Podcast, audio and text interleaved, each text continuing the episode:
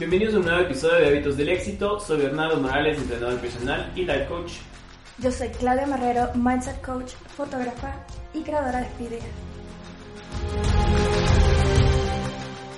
En el episodio de hoy vamos a hablar de cómo superar el fracaso.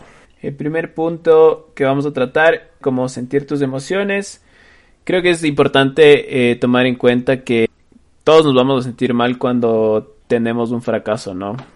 Creo que es un punto que nunca esperamos que nos pase, pero que es súper importante para nuestro crecimiento y entender eh, todas las sensaciones que estamos teniendo en ese momento van a ser súper importantes eh, para nuestro crecimiento, cómo lo vayamos a tomar.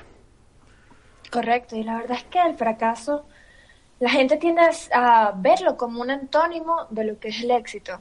Pero el fracaso siempre pasa a ser parte de esto y es algo sumamente normal. Así que lo importante también es tomarlo como un aprendizaje, como una enseñanza y no como algo malo. Ahora vamos con el punto número dos. Será más difícil seguir adelante si te culpas a ti o culpas a otras personas. O si finges que lo que sucedió no importa o que realmente no sucedió.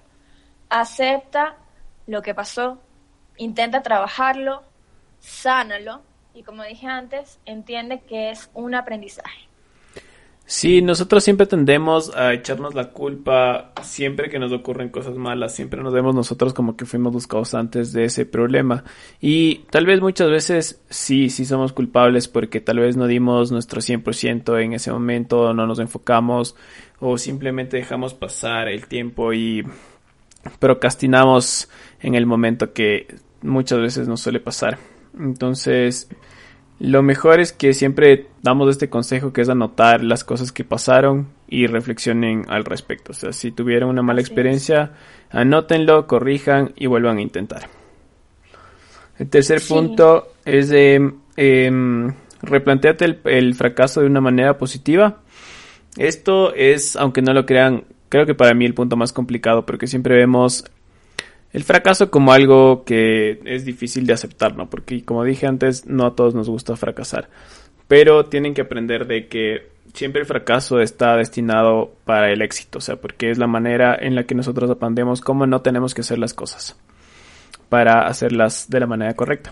Correcto, concuerdo totalmente y también no debemos como que encubrir nuestros errores, sino que más bien es importante mencionarlos sin juzgar y encontrar el lado positivo.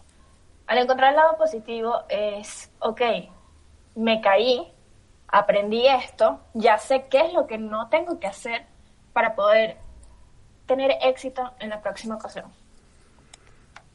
Exacto, también tenemos que identificar eh, los pensamientos negativos, ¿no? Porque siempre tenemos nosotros patrones de pensamientos negativos cuando pasan cosas. Eh, tipo, chuta, me volvió a pasar esto, la jodí y fue mi culpa y tal. Entonces, bueno, dense cuenta de dónde está saliendo este pensamiento y trabajenlo de una forma positiva. Dejen de repetirse todo lo malo que siempre se repiten y cambien esos pensamientos de forma positiva. Como ha dicho Claudia en muchos de nuestros podcasts, eh, por cada pensamiento negativo escriban tres pensamientos positivos y verán cómo empieza a cambiar su mentalidad hacia ustedes mismos. Correcto. Y ahora vamos con otro punto súper, súper importante. Luego de poder descubrir estos patrones y entender qué, qué es lo que es negativo en nuestra mente, deja de pensar en el fracaso. O sea, tal vez no nos damos cuenta, es algo inconsciente, pero nos ponemos a pensar, ¿y si tal vez fracaso en esto? Eh, tengo miedo, y si, y si, y si, y si, y eso se vuelve algo inconsciente que no nos damos cuenta. Entonces, al momento de identificarlo, erradícalo por completo deja de pensar en el fracaso. Esto se denomina rumiación y en vez de brindarte una idea sobre lo que podrías haber hecho de una manera diferente o sobre lo que podrías mejorar, solo amplía tus pensamientos negativos. Un punto que sirve para este proceso es usar la meditación consciente, que es entender en qué momento estamos nosotros pasando ahorita, o sea, dejar de pensar tanto en el futuro y ponerte en tu presente y hacer las cosas desde ese punto, o sea, dejar de concentrarte en lo, todo lo malo que puede pasar y ponerte a hacer el proyecto ese momento. O sea, dejar de preocuparte por lo que pueda pasar, preguntarte qué puedo hacer de diferente hoy. Con eso podemos abordar el último punto que sería dar la causa del fracaso. entender qué pasó, o sea, que, cuál, cuál fue el proceso de tu, de tu fracaso. O sea, desenglosar todo lo que tuvo que pasar para que tu meta no se haya cumplido. Tienes que hacerte muchísimas preguntas. ¿Qué pasó? ¿Cuándo pasó? ¿Cómo pasó? Ok, si pasó esto, ¿cómo podría mejorarlo para que no vuelva a suceder? ¿Cuáles fueron los factores que afectaron en este fracaso? ¿Cómo me hizo sentir a mí este fracaso?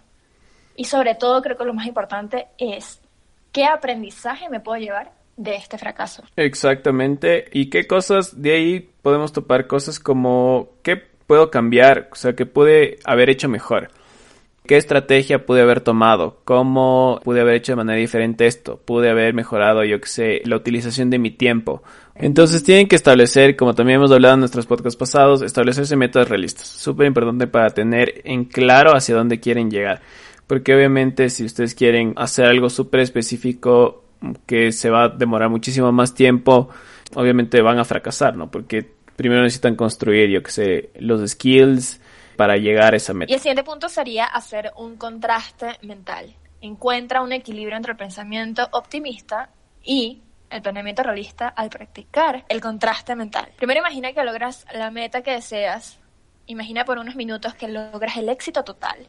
Cambia tu chip e imagina todos los obstáculos que pueden aparecer. Con esto vas a tener muy en claro cuáles son los problemas que te van a aparecer a futuro en, tu, en, tu empresa o en tu emprendimiento o en la meta que estás tratando de llegar. Entonces, haciendo ese contraste mental, tú vas a poder lograr un cambio de estrategia. Con este cambio de estrategia vas a tener la idea muy clara de cómo debes hacer las cosas ahorita y eh, lo único que te queda es intentarlo de nuevo con tu nueva meta, con tu nuevo plan y con lo que tienes ya en claro que fracasó antes, vas a conseguir la meta que tenías propuesto. Entonces, siempre siéntete libre de hacer cosas diferentes. O sea, no solo te enfoques de hacer las cosas de una sola manera, siempre van a haber muchísimas más alternativas para llegar de un punto A a un punto B. No siempre tiene que ser una línea recta, sino vas a tener altos y bajos. Y también reconocer los obstáculos entre tus metas y todo lo que te estás proponiendo como tal no debe ser considerado un pensamiento negativo o poco saludable.